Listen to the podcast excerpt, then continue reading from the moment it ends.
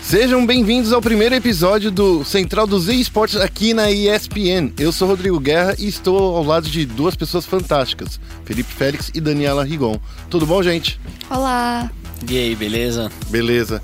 Bom, vamos falar sobre, nesse programa, o, o primeiro dia do E-League Major, que está rolando agora. Muito bom, muito bom.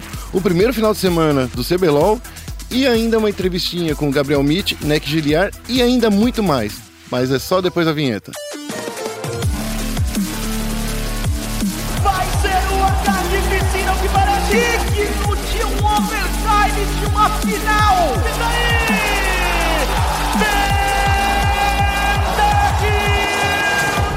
E vamos começar com um giro de notícias com tudo que aconteceu na última semana. A gente começa com Ronaldo Fenômeno comprou parte do CNB. O que, que você acha disso, Félix? Eu não sei o que achar. Não sei se é bom, se é ruim. É, vai lembrar que Ronaldo Fenômeno ele vem investindo ao poker faz um tempo e essa parceria foi feita justamente com os parceiros de poker dele, né? Então eu não sei até onde isso é bom, até onde isso é ruim. Acho que o tempo poderá dizer pra gente, mas a gente sabe que alguns empreendimentos do Ronaldo deram com os burros na água como a Nine, que era a agência de marketing esportivo dele, que agenciou o Neymar no início da carreira dele também, né? Não agente de futebol, mas um agente de imagem, né?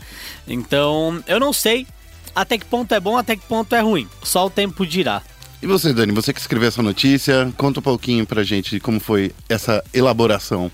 É, foi algo bem corrido, foi uma hora antes do início do CBLOL que anunciaram. Eu acredito que a parceria dele com o pessoal de poker tem influenciado bastante e o pessoal de poker começou a, a dar uma olhada no, no esportes depois é, de uma audiência pública que eles realizaram em março do ano passado, porque eles estão tentando tirar o poker e outros jogos de habilidades de uma possível lei que vá penalizar essas, essas modalidades.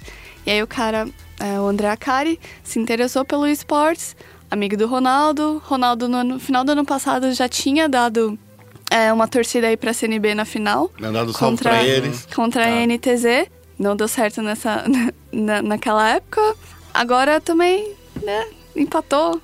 É, eu, eu acho que existe uma coisa bem errada a partir do momento que a gente coloca o poker no mesmo patamar do eSports quer queira, quer não, existe um, um, fator sorte dentro do poker, por mais que seja um mínimo. Muita gente fala, ah, não existe, você tem que jogar com jogadores. Eu concordo plenamente com isso. O poker, ele é, é, é, é muito mais de jogar com seus adversários do que só com o baralho. Sim. Mas o baralho, devido a, ao fator incógnito dele, ele te traz ali cartas e você tem que jogar com elas, existe sim um fator aleatório. Diferente do, do eSports, quando a gente fala de CS e League of Legends. Exato. Então as escolhas são claras, as possibilidades são claras também. Não existe um, um fator que vai vir aleatório, nem um item no LoL traz uma aleatoriedade, no CS nenhuma arma traz uma aleatoriedade. Eu acho que tirando o Hearthstone, que é um jogo de carta, é, que tem bastante aleatoriedade, né, Dani? Muita, tá demais. É, até demais. é, eu acho que todos os esportes eles estão em um outro patamar, entendeu? Então, eu não acredito que existe uma sinergia entre poker e esportes. Acho que é totalmente equivocado quando os times deixam a galera do poker lidar com essa situação, levarem a bandeira do esportes. Então, eu não vejo isso com olhos positivos, não. Bom, vamos para a próxima notícia que são alguns jogadores que fizeram uma homenagem e fizeram uma salva de tiros para um amigo que faleceu. Eu acho que isso daí é uma homenagem muito bonitinha, muito legal, mas eu não vejo isso acontecendo com tanta frequência mais hoje em dia. O que, que você acha sobre isso, Dani? Bom, eu vi, na verdade, quando a Carrie Fisher morreu, a atriz da, Princesa Leia, eles fizeram um tipo de homenagem no Star Wars Old Republic, se eu não me engano. Eles levantaram um sabre de luz pra ela, igual no Harry Potter, quando levantou as varinhas. Eu achei bem legal, eu acho que é um, um tipo de homenagem legal, mas você não vê realmente muito isso acontecendo, acho só em momentos muito especiais. São pessoas importantes para a comunidade, né? Uhum. É, eu, eu acho da hora também, é, lembrando que o jogo em questão, o jogo que a gente está falando é o Overwatch. Overwatch. Uh, acho bem legal, né? A primeira coisa que a comunidade de Overwatch né, faz que é maneira. Teve outro caso aqui no Brasil da, da moça, da menina de 10 anos, o pai dela, né? Que a Dani Sim. escreveu também. Então, acho válido, acho super legal e acho que a comunidade do Overwatch ela vem se mostrando cada dia mais receptiva. Uhum. Cada coisa que a gente vê da comunidade de Overwatch, eu acho que é uma comunidade muito sadia, ou vem se tornando muito sadia. A gente não pode esquecer que em todo lugar tem gente idiota. E a última notícia do giro de notícias que a gente vai falar é o retorno de NBA Live, o jogo de basquete da Electronic Arts. O retorno de Jedi, hein, moleque? Gente, eu não consigo entender como é que a Electronic Arts não consegue acertar no seu jogo de basquete. E dessa vez a notícia veio Esse do. jogo é terrível.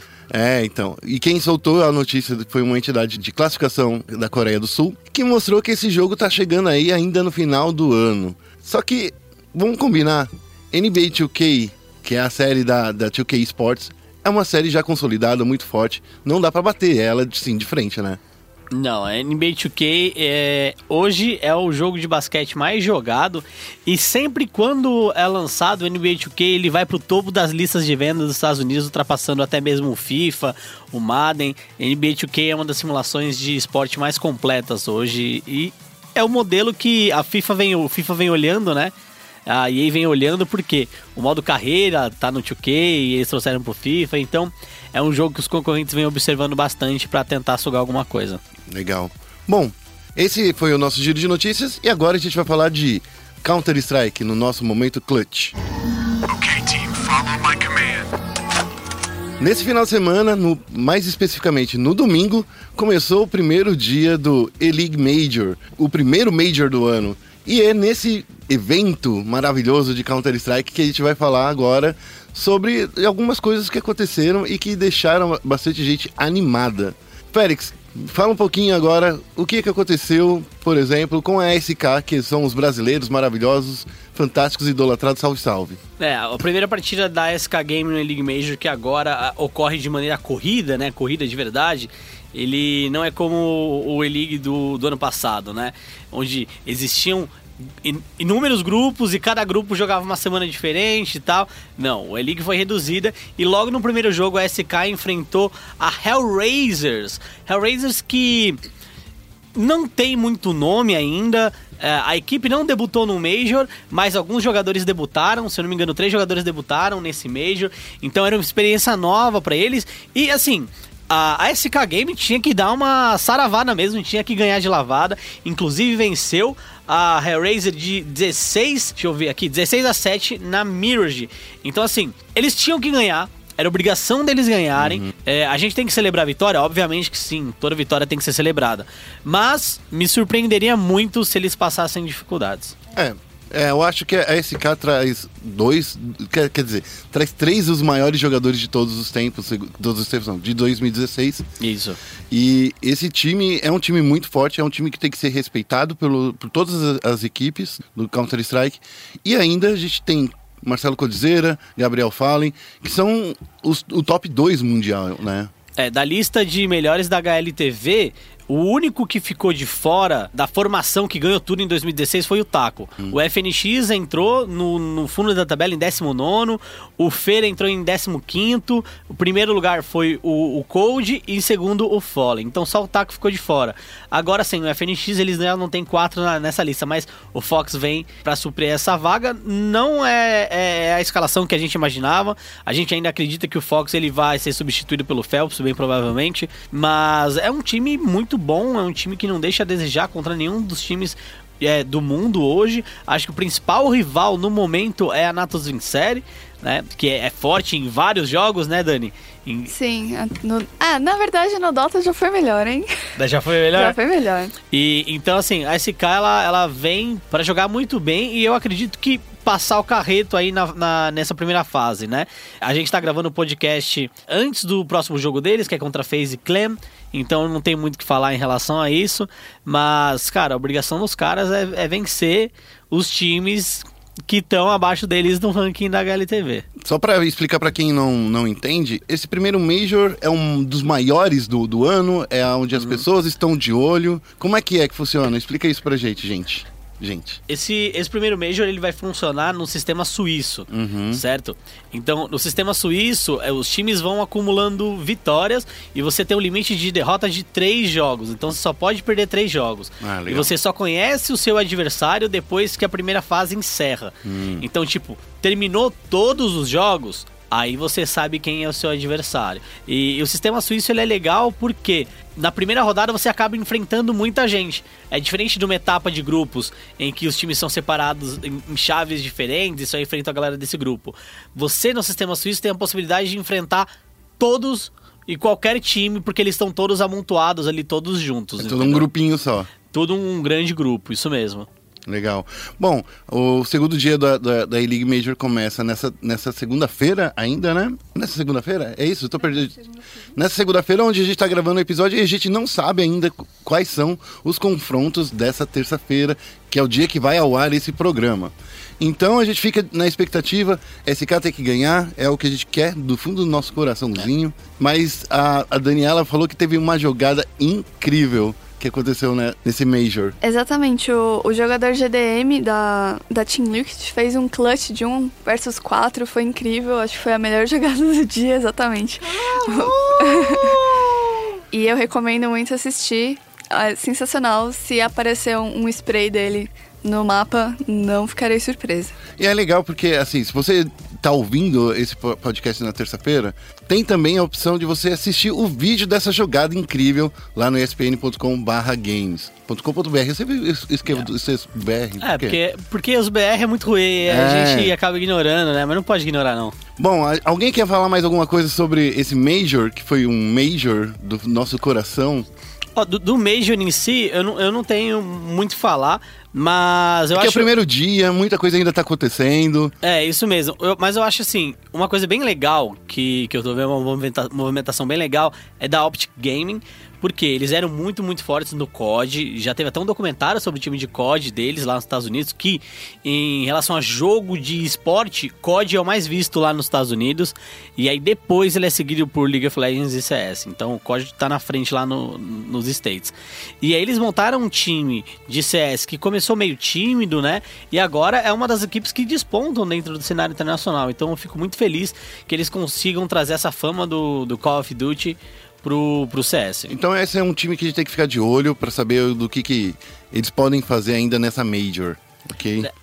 Isso mesmo. Por mais que eles perderam a primeira partida pra Virtus Pro.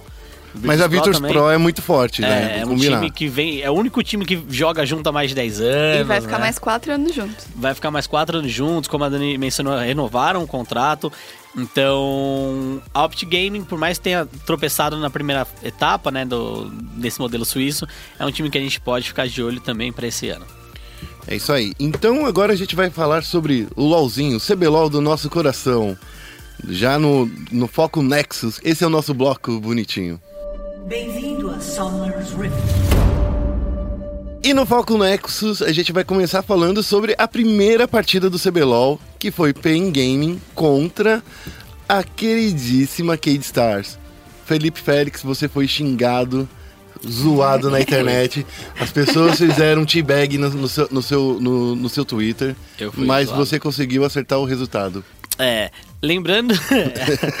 Triste, cara. Lembrando que é, é tradição do CBLOL colocar a final do último split como o primeiro jogo do próximo split, certo? Certo. A final do último CBLOL foi INTZ e CNB, que foi a segunda partida desse primeiro dia de CBLOL. Então, assim, a Riot saiu um pouco do padrão, porque eles precisavam colocar uma audiência maior na, na, na partida que ia ser televisionada e tal. Mas, assim, não vou dizer que era óbvio que a PEN ia vencer, tá bom? Porque Era não mais era. difícil, era um, era um resultado difícil de Eu prever. apostei no 1x1, na real. Então, muita gente apostou no A1 também. Inclusive, durante a partida, eu também achei que ia ser um A1 em vários outros momentos. Mas eu acredito que a PEN, ela forçou muito bem todos os problemas que eles imaginavam que a Cage teria. E esses problemas são problemas de comunicação, são problemas de estilo de jogo. Se a gente pegar a primeira partida, que foi muito, muito, muito truncada, né? Sim. que foi a partida que o, o Kami ele acabou destruindo o, o Takeshi. Daí ele deu um backdoor, ele- além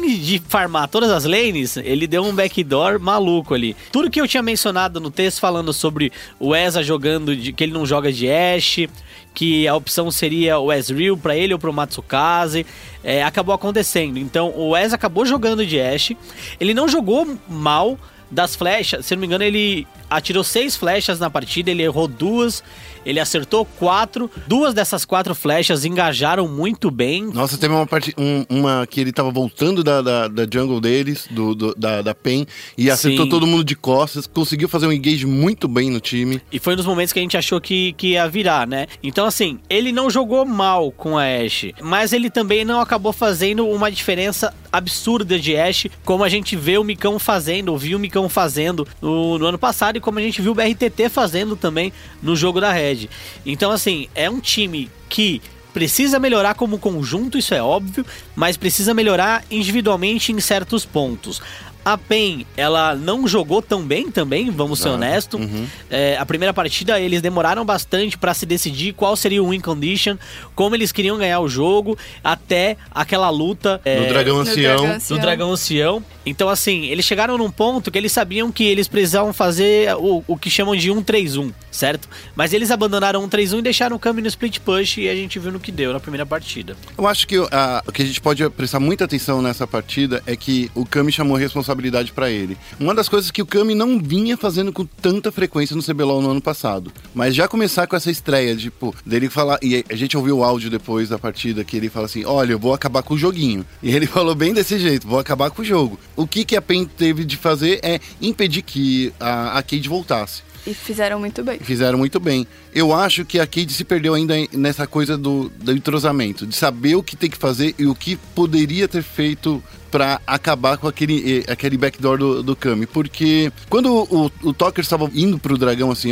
ajudar o time nessa luta, ele tinha pingado ali, ó, gente, o Kami tá lá atrás fazendo backdoor. E ele já tinha perdição de elite que causava muito dano. Então, olha só como isso aconteceu. Já na segunda partida, o que, que você achou da- do entrosamento dos times, o Felipe? Então, só né, Ah. da gente ir pra segunda partida, uns dados aqui da, do primeiro, e que é muito engraçado. O Kami foi top farm, mas ele não foi o personagem que causou maior dano ao- aos campeões. Exato, porque ele tava fora sempre, toda hora da. Ele da- tava da- fora e todo mundo tava com medo dele, né? A galera não queria jogar contra ele. Se a gente for ver as estatísticas aqui, o Matsukaze foi o que mais causou dano. É, não, o Matsukaze causou muito dano na PEN, né? Foi o que mais causou dano. E o Eza foi o que mais causou dano dentro do time da Cage. O Eza ficou com 19.900 de dano e o Matsukaze com 13.900. Porém, em ouro recebido aqui, o Kami chegou a 17,4 mil, o que é um absurdo. Se a gente for pegar o Takeshi como exemplo, ele ficou 4 mil a mais. Ele teve 4 mil a mais de ouro que o Takeshi. Então, assim, 4 mil é muita coisa. É um item a mais no fim do jogo. Literalmente, não 1.500, tá? Só pra avisar, 1.500 é. não é um item inteiro, É. mas 4 mil é. É, 4 mil é, né? E, então, aí da segunda partida, o que eu achei interessante foi a composição que a PEN utilizou. A gente até, na entrevista com o Mitch, a gente fala dessa composição, ele dá um nome pra essa composição, que é bem engraçado. E era uma composição que ela funcionava como se fosse um leque, né? Existia uma sobreposição na ult, tanto da MF quanto do Jin, que fazia a bot ficar- o bot ficar muito forte, as lutas nas lanes também ficarem muito fortes, e aí você tinha o Xerá nas mãos do Kami, que também era um absurdo.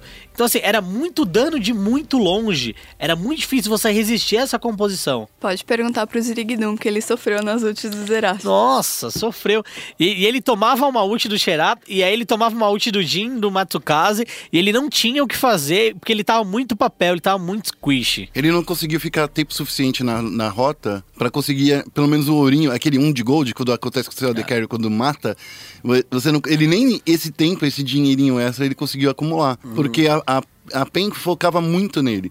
E eu acho que no final da partida ele já tava dando menos gold que um Minion maguinho, entendeu? Tava- Ah, certeza. porque ele tava muito, muito atrás. O que eu acho dessa composição, falando especificamente sobre a PEN, é que cada ult que chegava do, do Xerá era uma dor de cabeça para qualquer um jogador. Porque Revolta morreu por um, por um- um disparo dele. Em uma, em uma hora, num, num back que eu acho que ele não deveria ter feito daquele jeito. Voltar no Rio é um, foi um erro muito, muito grave para ele. Mas um- o que a gente vê de, de muito interessante nessa composição da PEN é que não dá para focar no Kami. Não dá para você tirar campeão dele, não é, Dani? Exatamente.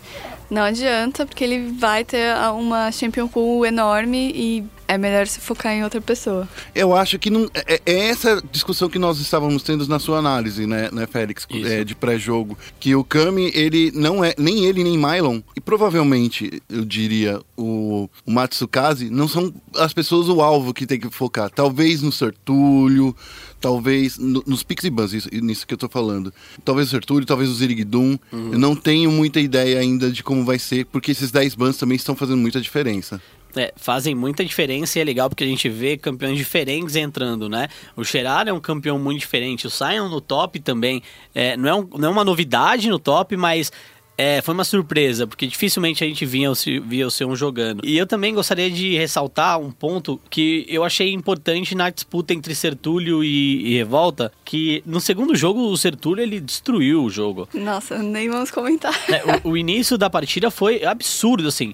Foi animal. Por mais que a Cade tenha ensaiado, acho que duas voltas pra partida, fazendo três abates seguidos, quando o, o Revolta pulava de Kha'Zix, né?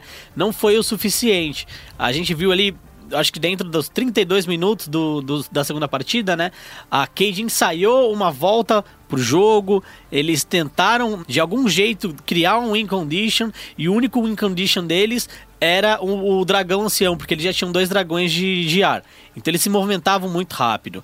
Então, né, chegou uma hora que era difícil até pegar eles no ult, mas foi quando a PEN parou, pensou um pouco no jogo, e aí o, o Mylon de Maokai começou a andar junto com o time dele para parar as agressividades da Cage, tanto do Revolta quanto do Takeshi. E assim, tudo isso só foi possível porque o Sertúlio destruiu o early game. Ele começou o jogo 5-0 pegando o kill em todo lugar, marcando presença em todo canto. Teve até um escape animal que ele deu Não, é no... verdade. E isso porque o Lee Sin foi nerfado, hein? Foi nerfado. E- então, assim, é muito, muito forte, muito, muito forte mesmo. Acho que o Sertulio ele vem com uma mentalidade diferente, pelo menos para essa primeira semana a gente vê ele jogando de uma maneira muito mais agressiva, o que é um fator muito positivo, porque a gente sempre fala do Túlio, ah, ele é muito defensivo, ele é muito É. passivo e tal. Então, é, méritos do Sertúlio de ter comanda- comandado o early game, e foi justamente o early game que deu espaço pro meio do jogo pra a PEN crescer e ficar forte. Antes da gente passar para a próxima partida, eu vou pedir aqui pro nosso queridíssimo Marcel colocar um áudiozinho do, do Gabriel Mitch e aí a gente vai ver o, o que, que o Mitch diz dessa formação que ele preparou. CBLOL 2017, primeira semana. Eu sou o Felipe Félix, ao meu lado, Gabriel Mitch, técnico da PEN. Tudo bem, Gabriel? Tudo bem, tudo tranquilo, Félix? Tranquilo, ó, Gabriel, né? Que honra. É, Mitch, primeiro jogo contra a Cage, talvez o jogo mais difícil que vocês poderiam ter logo na primeira semana. E vocês foram com uma vitória de 2 a 0 Eu quero que você explique um pouco sobre a composição do primeiro jogo, porque a gente quase não viu eco.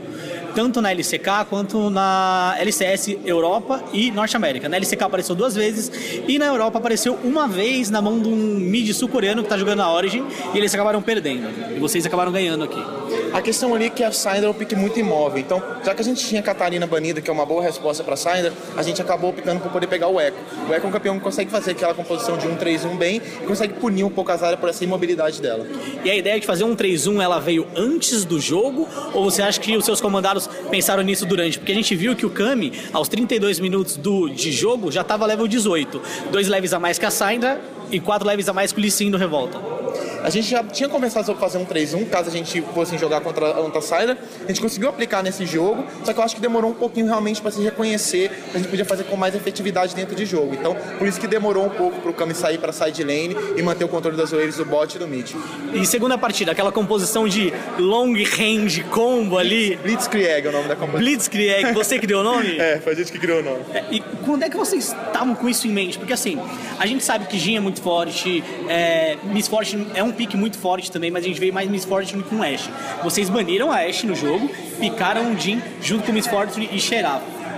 Da onde surgiu essa ideia? A nossa ideia ali, na verdade, era banir o Varus, não deixar nenhuma opção muito boa para GD Carry para eles. E a gente tinha algumas opções boas contra, contra a Cassiopeia. Oriana é uma, é uma opção ok, só que para nível de draft que eles tinham ali, que eles não tinham nenhum hard engage, o Varus não é um campeão que vai realmente engajar, ele mais protege. Então a gente optou por fazer uma composição de long range contra a Cassiopeia, que é uma ótima forma de punir a Cassiopeia também. Então a gente acabou pegando, porque Cassiopeia é uma. O, o, Cheira foi uma ótima opção para punir a Cassiopeia e a gente já tinha o Jinja, já tinha aplicado isso em treino.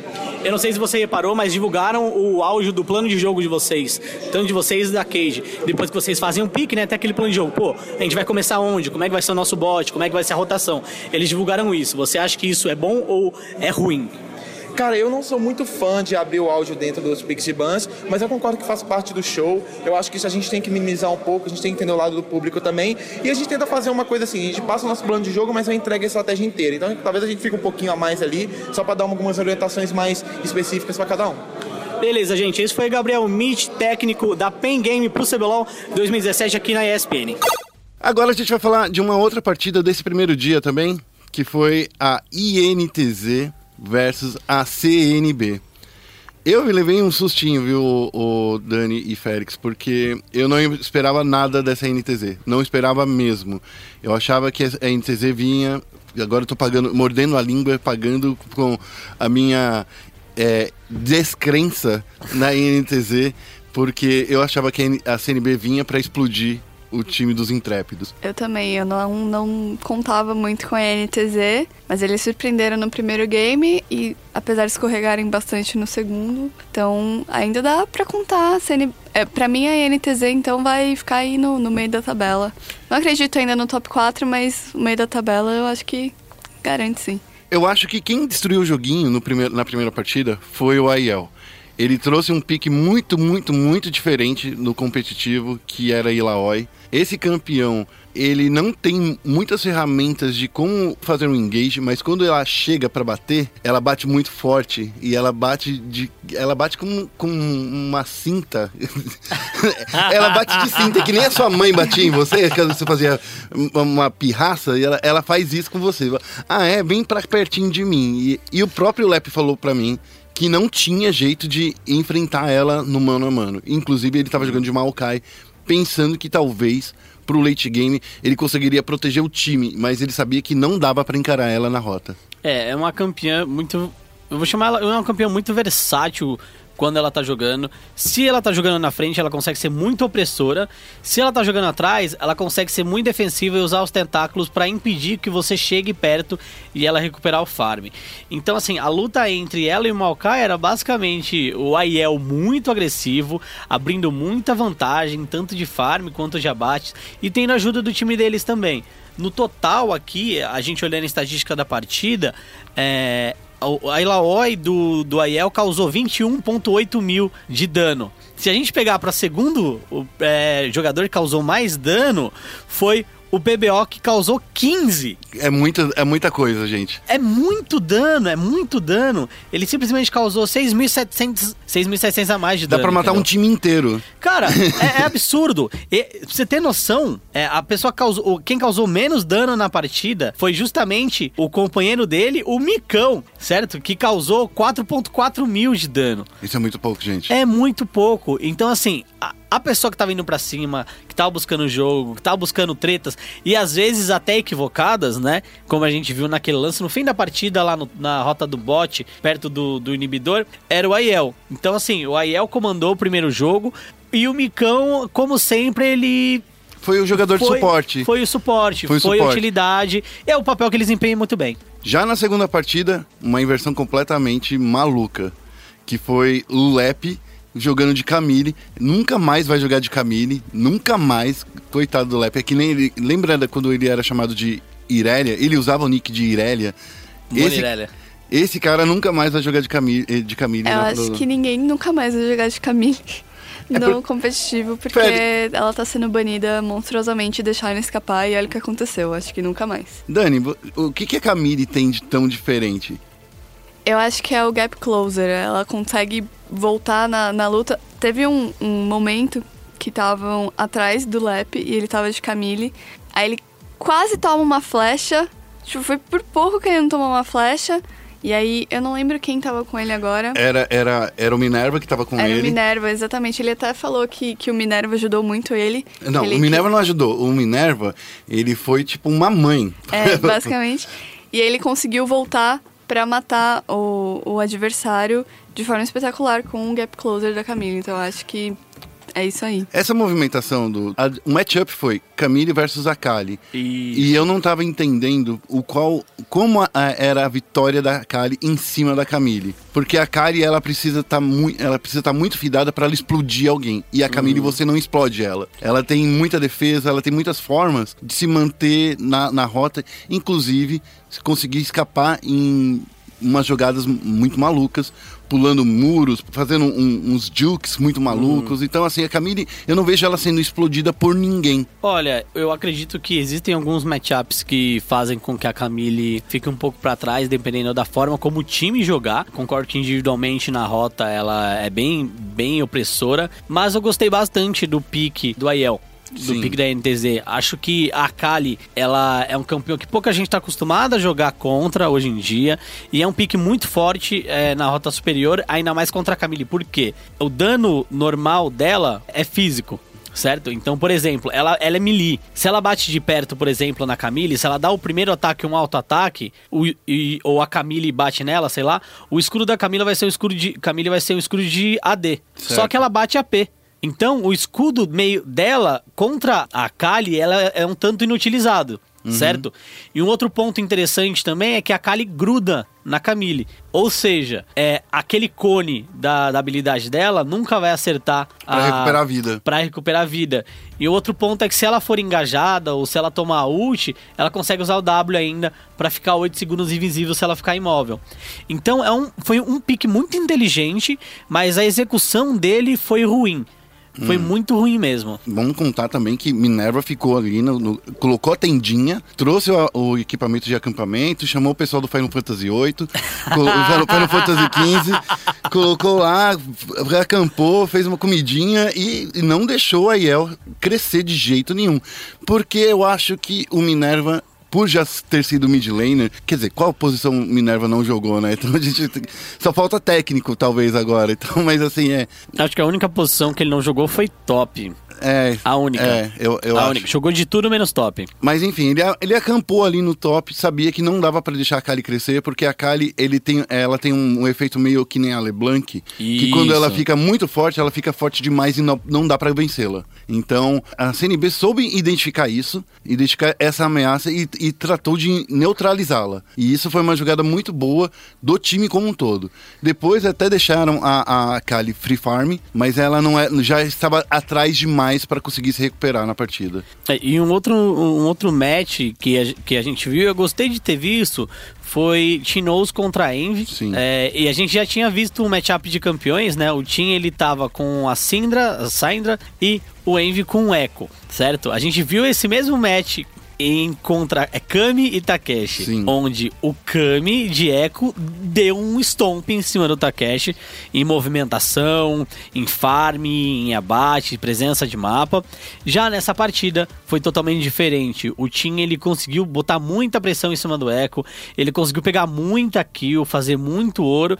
Então mostra também que não é só um matchup que é dos campeões que é importante, né? É saber qual é o seu adversário e se você tem capacidade de ir pra cima dele ou não com aquele campeão. Eu acho que e- essa série foi muito legal pra mostrar que esses dois times são fortes sim. Tem os, uns melhores jogadores, eu acho que a gente viu ne- nesse final de semana, nas suas respectivas posições, fazendo aquilo que deveria ter feito. Eu acho que o Lep, ele errou em, ao usar o Maokai contra a Ilaoi, mas acertou muito em pegar a Camille assim que ela estava livre pra ser para ser utilizada. Essa ia ser uma jogada bem inteli- inteligente. E o Team Knows por fazer o diabo com a Syndra dele. Não dava pra fazer outra coisa. Acho que é o campeão que ele mais gosta de jogar dentro da pool. Não é o preferido dele, mas dentro da pool ele, ele, ele faz muita diferença com, com esse personagem. Inclusive, foi com ela que ele venceu o X5, né? Contra os bronzes, né? Do Tichinha. Sim, foi exatamente esse. Ele também usou ela no, no Red Bull Player One.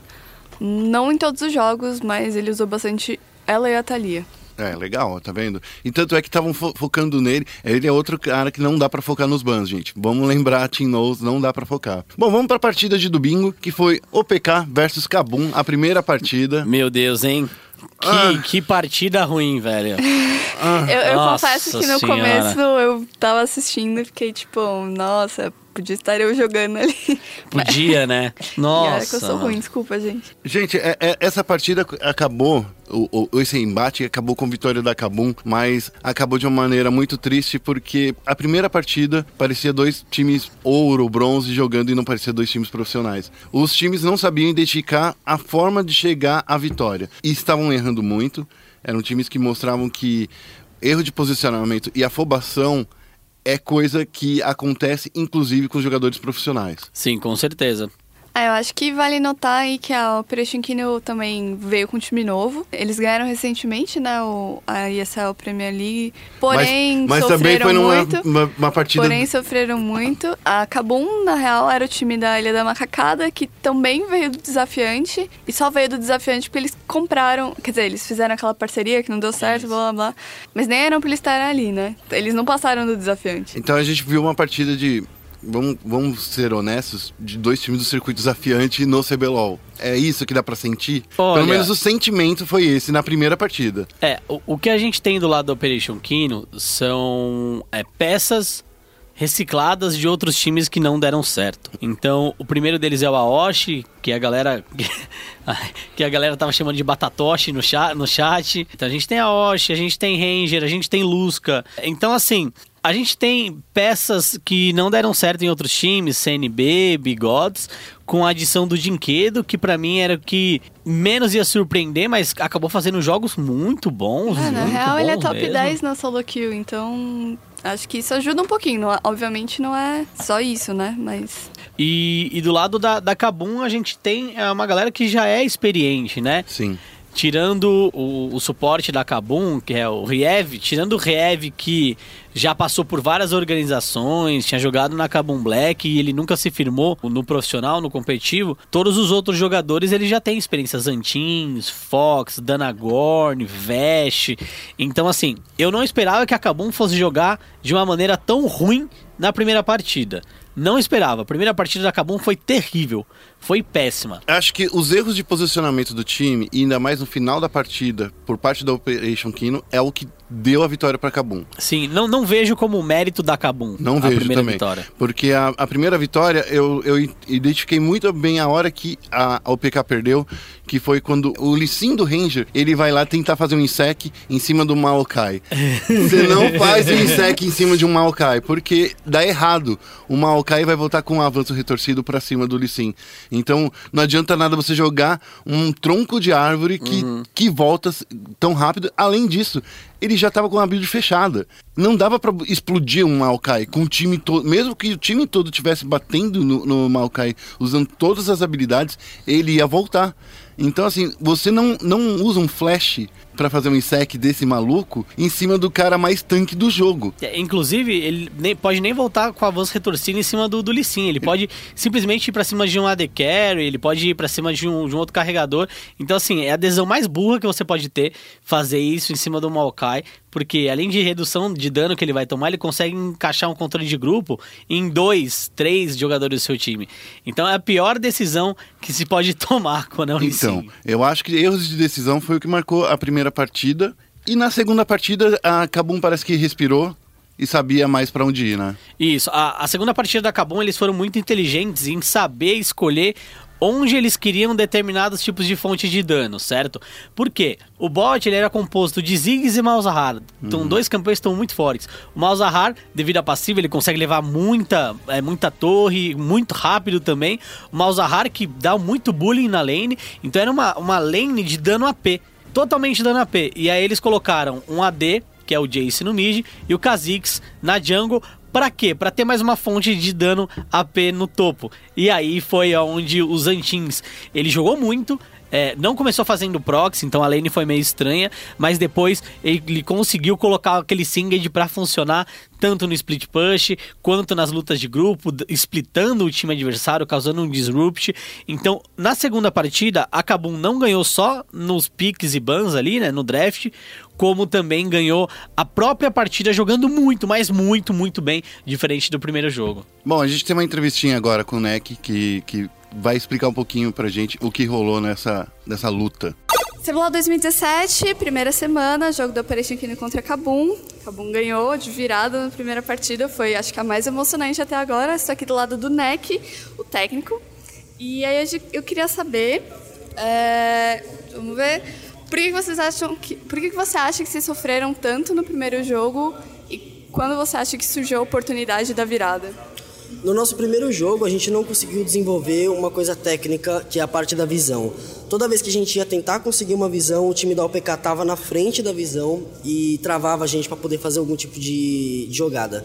É, eles tinham uma mecânica muito boa com Ash e Malzahar, e quando eles têm isso e eles têm a visão antecipada, eles conseguem colocar o jogo na gente, que foi o que aconteceu durante o game todo.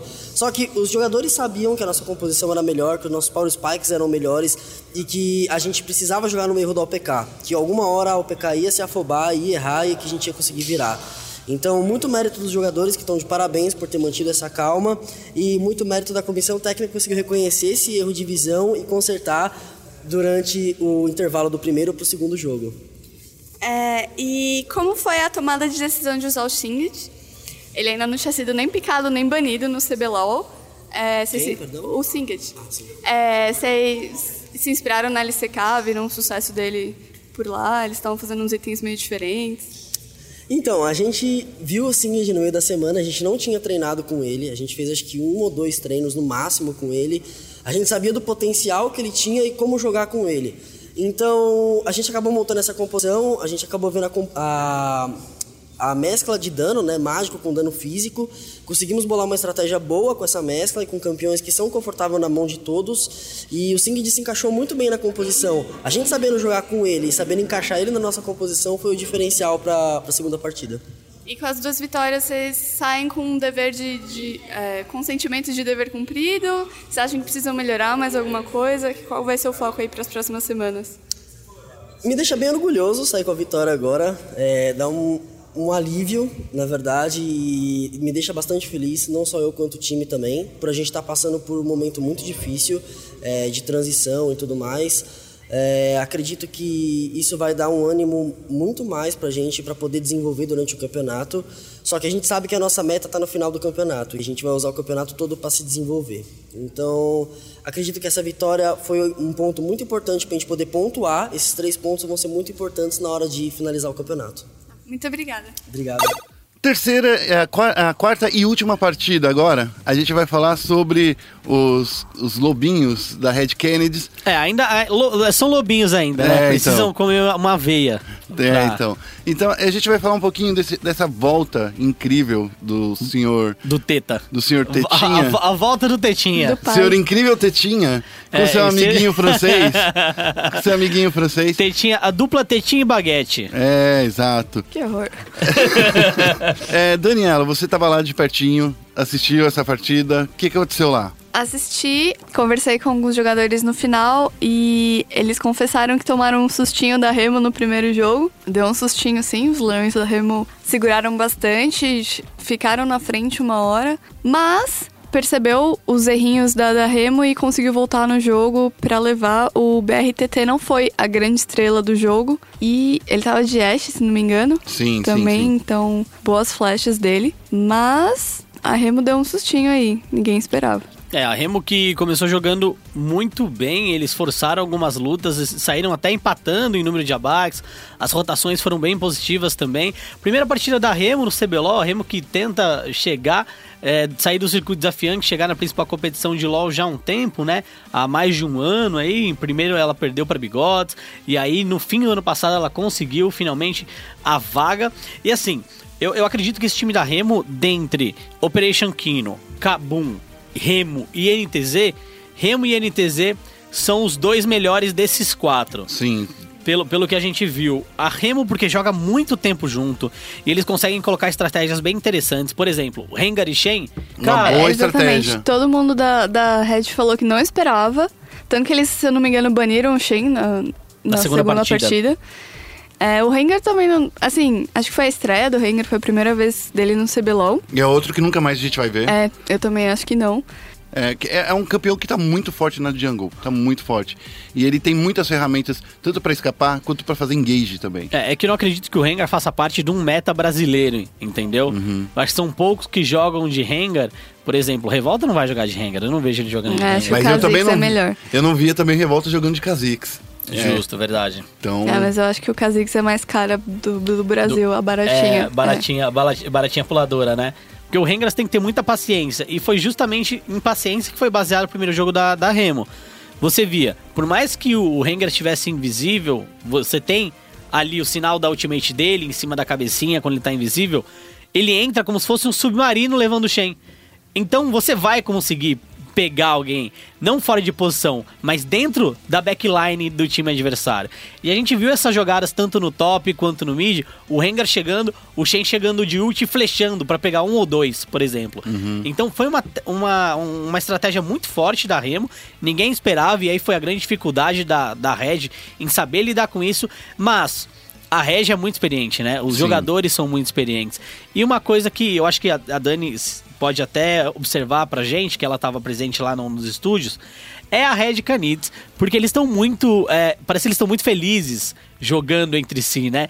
Eles trocam mensagem no Twitter, eles conversam. O Toker está desempenhando um papel meio que de shot caller das Sim. coisas, né? Uma coisa que ele queria muito fazer na INTZ, mas ele não conseguia, porque quem fazia isso era o Revolta. Então parece que todo mundo tá no lugar que queria estar. Exatamente. Não só a equipe dos jogadores, mas a comissão técnica tava muito torcendo, tava todo mundo depois se abraçou. Os reservas estavam lá pra dar suporte, o Yoda tava lá, o Brucer tava lá. É, exatamente. Então eu acho que é a equipe mais feliz, assim, que eu vi do segundo dia. É a que tava mais animada antes do jogo, durante o jogo e depois do jogo. Lembrando que o Brucer, que é o terceiro reserva dentro do mid, né, não tirou foto pro CBLOL. é estranho, né? Achei Estranho. estranho. É, se você. Ele tá no time, não- pelo menos a gente não recebeu nenhuma informação de que ele saiu do time, de que ele não está no time. Ele está no time, ele se mantém no time, ele está na lista de reservas, mas ele não tirou foto pra esse split. Bom, acontece, né? Às vezes aí. Às vezes ele tava cara com cachumba. Tava, É, aí ser, desceu a ser. cachumba, né? Bom, a, e essa partida acabou com a vitória da Red. Uma vitória Isso. muito equilibrada. Não foi um stomp que a gente imaginava que ia ser. Eu imaginava, pelo menos, eu falei assim, gente, é- são jogadores muito experientes. A gente tá falando de robô que veio lá do. Que veio da Coreia, robô e Napão que vieram da Coreia, Tokers que jogou no Mundial, BRTT Jude, que é a dupla que já também foi pro Mundial. Então, essa partida me surpreendeu bastante. Foi uma partida que ela pareceu um tanto quanto acirrada, mas ela terminou em menos de meia hora. A Red Canids ela veio muito, muito forte. E, e eu, tô me surpreendendo muito com o robô. O robô, dentro dos jogadores da Cage que foi pra Coreia, foi o único que conseguiu o Challenger. Então, assim, nem Eza, nem Takeshi, nem Napon, nem ninguém conseguiu chegar no Challenger da Coreia. O robô conseguiu. É, a gente fala muito que o robô é inconstante, que ele não mantém uma média de jogo muito boa. E nesse primeiro jogo, ele conseguiu. O primeiro jogo dele foi muito bom. O segundo, o segundo jogo dele também foi muito bom. Então, pela primeira vez, eu tô vendo um robô um pouco mais sólido e conciso. Eu quero robô mais robótico. Entendeu? Com menos emoções. eu quero o robô sabendo fazer as ações dele. Eu quero ele time. roubando o Dragon Baron de novo, só roubando. pelo. Robô roubando. amigo! E, e, assim, eu fiquei muito feliz com ele, jogou muito. É, o BRTT também me surpreendeu, porque quem lembra no ano passado, né? BRTT, quando ele foi pra reserva da PEN, a justificativa era: ah, ele não vem pra Gaming House, ele não joga com os campeões que a gente quer jogar. E na época, os campeões que eles queriam jogar era Jin, principalmente, porque o Taion tava jogando muito de Jin, e Ashe. Jin e Ashe eram as prioridades da PEN, e ele jogou justamente de Jin e Ashe nesse primeiro jogo contra a Remo e Meio conseguiu que os pra dois calar a boca, né? Meio que pra calar a boca, né? Tá vendo? Eu sou fã, eu sou bom. Sou, não, sou fã. foda. Sou fã. Eu queria falar, sou fã. Eu acho que também vale um destaque pro, pro Jude, porque ele jogou os dois de karma, jogou muito bem, pegou assistência pra caramba. Acho que fica esperto aí pros próximos picks e bans. Le Baguette. Bom, antes de a gente ir pro próximo bloquinho da gente, a gente tem uma entrevistinha bem curtinha que a Dani fez com o BRTT. Vamos ouvir ela. Estamos aqui com o BRTT. Eu queria saber se você tá com a sensação de um pouco de dever cumprido depois desse tempo que você ficou fora do CBLOL, ganhar duas vitórias. Ah, com certeza fico com a sensação de dever cumprido. É, o objetivo hoje era sair com 2 a 0 3 pontos e conseguir fazer um bom jogo. Eu diria que eu eu tive um bom desempenho, o time teve um desempenho excelente, que é o mais importante do que o individual. Então, estou muito feliz. E no primeiro jogo a Remo chegou a dar um pouquinho de trabalho, vocês esperavam isso? Como foi? Não, a gente realmente não esperava. É, a gente esperava que a gente conseguisse dominar aos poucos a partida do, do começo ao fim, mas a gente conseguiu aplicar bastante pressão no, no bot no começo do jogo, mas o Shen e o Renga, a gente não esperava esses piques e fizeram, anularam bastante qualquer ti- tipo de jogada no bot. E com essa fraqueza de agora dos atiradores, você acha que tem que mudar? Como você está se sentindo sem um pouco do, do, do spotlight, assim? É, eu não, não ligo pra isso não. O importante é o time sempre sair com a vitória. É, não é muito divertido de jogar com, com os ADKs que estão no meta, mas eu vou estar sempre treinando com o que tiver que treinar. Se, tiver- se entrar algum ADK novo, mais forte, eu vou estar treinando, vou estar preparado para usar. Tô de boa. Obrigada. Valeu. Bom, agora chegando naquele momento que é o rematch, que a gente vai falar agora da, das no- dos próximos jogos que vão acontecer no próximo final de semana do, do CBLOL. E eu queria que vocês dessem uma aposta rapidinha do- dos resultados. Já tô aqui, ó. Vai ser quase uma Marília Gabriela aqui, entendeu? A vitória está próxima. No sábado, dia 28 de janeiro, vai acontecer o confronto entre Red e NTZ. Dani, o que, que você espera dessa partida? Olha, eu sempre tento falar que vai ser empate pra não... Ah, porque daí assim você É, fica de boa. Mas eu acho que o Talkers vai com tudo pra cima da equipe antiga dele. Então eu acho que 2 a 0 Red Kennedy. E você, Felipe? É, eu, eu também eu, eu tenho a mesma opinião que a Dani. Eu acredito que se for pra eleger um vitorioso dessa partida, com certeza vai ser a Red Canids, mas O empate não é uma coisa impensável. o empate não seria uma surpresa. E assim, nesse, nesse confronto, eu gostaria muito de ficar de olho em Robô e Aiel. Robô e Aiel, eu acho que vai ser a rota em que a chinela vai cantar e o filho chora e a mãe não vê, porque os dois estão comendo LOL como se fosse sucrilhos, velho. Verdade. Os dois estão jogando demais. O robô jogou muito na Coreia, tá jogando muito aqui. O Aiel é o top 1 do, do desafiante Brasil. Então, assim, é o confronto que eu quero ver. Acredito num 2 a 0 pra, pra Red, mas 1 a 1 não me surpreenderia mesmo. Tá, eu tô apostando na Red também, mas é porque vocês me influenciaram. Então. na verdade, não, porque eu, eu acho que, como equipe e como a gente tem visto a Red jogando, eu acredito que. Esse time tem muita força e a NTZ ainda precisa de mais entrosamento pra vencer, entendeu? É nisso que eu imagino. A partida das 3 horas da tarde é a Remo Brave contra a Cade Stars. Kate Stars. É, nesse daí eu- eu quero apostar na qualidade dos jogadores e na qualidade da comissão técnica da Cade, porque eu acredito que o maior problema da Remo é não terminar uma partida. Eles não sabem como chegar à vitória.